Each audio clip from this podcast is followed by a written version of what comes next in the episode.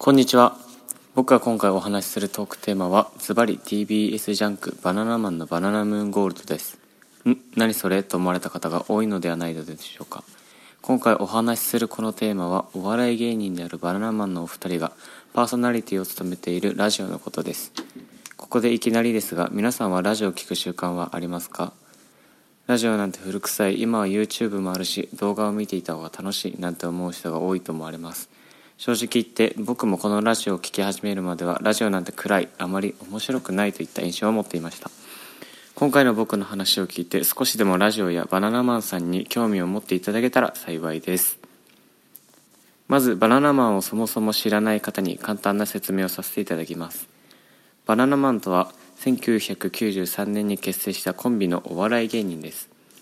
一人は朝のニュース番組から深夜のお笑い番組までマルチに活躍しておりここ数年間の番組出演本数は常にトップクラスの設楽治さんともう一人は一度見たら忘れられないような濃いキャラクターの日村勇紀さんです。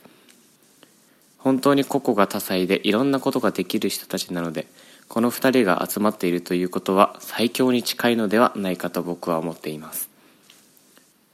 ある程度分かってもらえたところで本題に入ります。TBS ラジオ「バナナマンのバナナムーンゴールド」は2010年4月9日より放送が始まりました。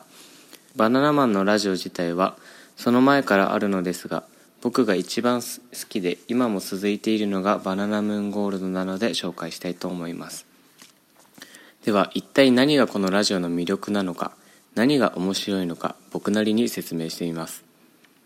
このラジオの面白さは何を言っているのかわからない。でも面白いというところです。はと思いますよね。でもその通りなんです。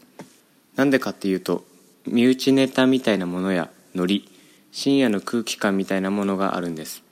例えばクラスの友達だけわかるあのノリみたいな。仲のいい親友とだけ伝わる言葉冗談みたいな。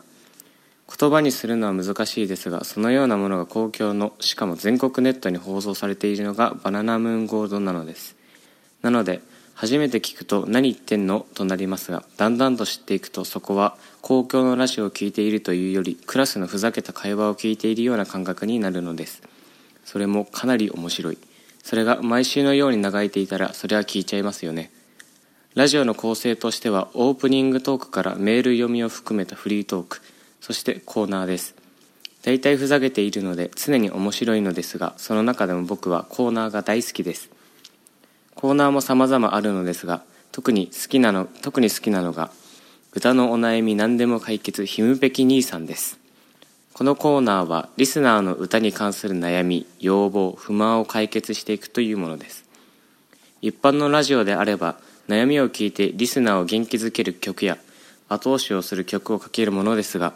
バナナムーンゴールドでは解決するために替え歌を作って日村さんが歌うというコーナーになっています。